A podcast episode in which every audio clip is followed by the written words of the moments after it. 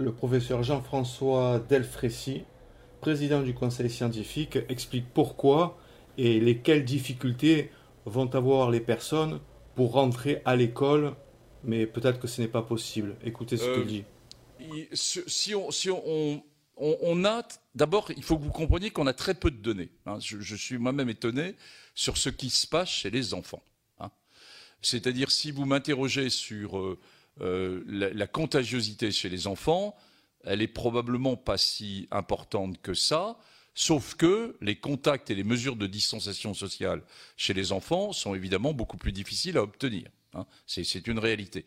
Mais les données que nous avons euh, sur de la littérature montrent que la quantité de virus chez l'enfant est probablement euh, pas si élevée que ça et, moins élevée que chez l'adulte. Par contre, on manque cruellement de données.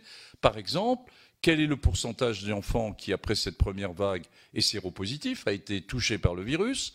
Euh, Y a-t-il, quand on, si on fait un point euh, avec euh, dans, un temps donné, euh, dans, un, dans, un, dans une école donnée, à un temps donné, si on fait une, étude systématique qui n'a aucun intérêt au, au niveau, au niveau individuel, mais qui pourrait donner une idée du pourcentage d'enfants qui sont contaminés dans, une zone qui a par exemple été très touchée, eh bien, on a une étude qui vient de sortir, qui a été réalisée dans un, dans un collège, le lycée-collège de l'Oise, mais somme toute assez peu de choses. On manque de données finalement sur ce point-là. On manque également de données sur la transmissibilité possible du virus entre des enfants entre eux et des enfants ensuite quand ils reviennent dans leur famille. hein. C'est ce qui, est, une vraie question hein, qu'on se pose tous. Et, vous imaginez si la famille s'arrête aux parents et aux, petits frères et sœurs, encore, il y a peu de risques. Mais vous comprenez bien pourquoi j'incitais tout à l'heure que le- les personnes les plus âgées dont moi, par exemple, eh je ne vois plus mes petits-enfants et je ne verrai plus mes petits-enfants, y compris dans la, période de déconfinement. hein. On se dit toujours, finalement, quand on ne sait pas, qu'est-ce que je ferai moi-même? Eh ben, Moi, je vous dis, je ne verrai pas mes petits-enfants pendant la période de déconfinement. hein. Donc, euh, pour être clair. Alors, euh, cela étant dit, il y a d'autres aspects chez les enfants.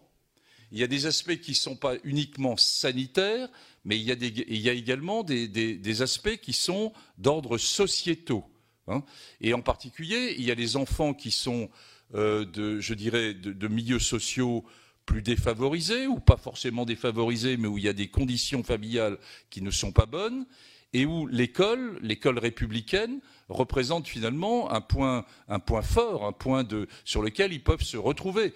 Et puis ces, chers petits bambins, si ça nous est déjà difficile pour nous, euh, euh, le, confinement, vous imaginez euh, comment c'est particulièrement difficile, particulièrement difficile pour eux. Donc tous ces éléments font que finalement, si on se place d'un point de vue strictement épidémiologique et sanitaire, eh bien, il y a une, forme de prudence qui est de dire, est-il vraiment raisonnable d'ouvrir les écoles à partir du moment où il y a un, confinement, euh, un- un- une, une proximité et des mesures de distanciation sociale qui sont difficiles? Si on a une vision un peu plus globale, ou si à côté du, sanitaire proprement dit, on a le sociétal qui entre en jeu, c'est-à-dire ces enfants, est-ce qu'ils sont, est-ce qu'il faut, va pas perdre un certain nombre d'enfants avec des troubles psychiques, etc., qui, vont être particulièrement difficiles? Eh bien, il peut y avoir une nuance. Alors après, ça pose toute la question, mais que vous m'avez posée d'ailleurs sur d'autres questions. Si on s'oriente vers ce type, comme ça a été évoqué au plus haut niveau de l'État, il y a des conditions extrêmement strictes, majeures, et d'ailleurs pour euh, l'ensemble, je dirais, des conditions de déconfinement, euh, on ne pourra rentrer, enfin je vais, terminer là-dessus, on ne pourra rentrer euh, que lorsqu'il y aura un certain nombre de mesures et de prérequis qui auront été auxquels il sera possible de donner, non pas d'en parler en théorie, mais d'en parler dans la réalité et avec des réponses extrêmement précises.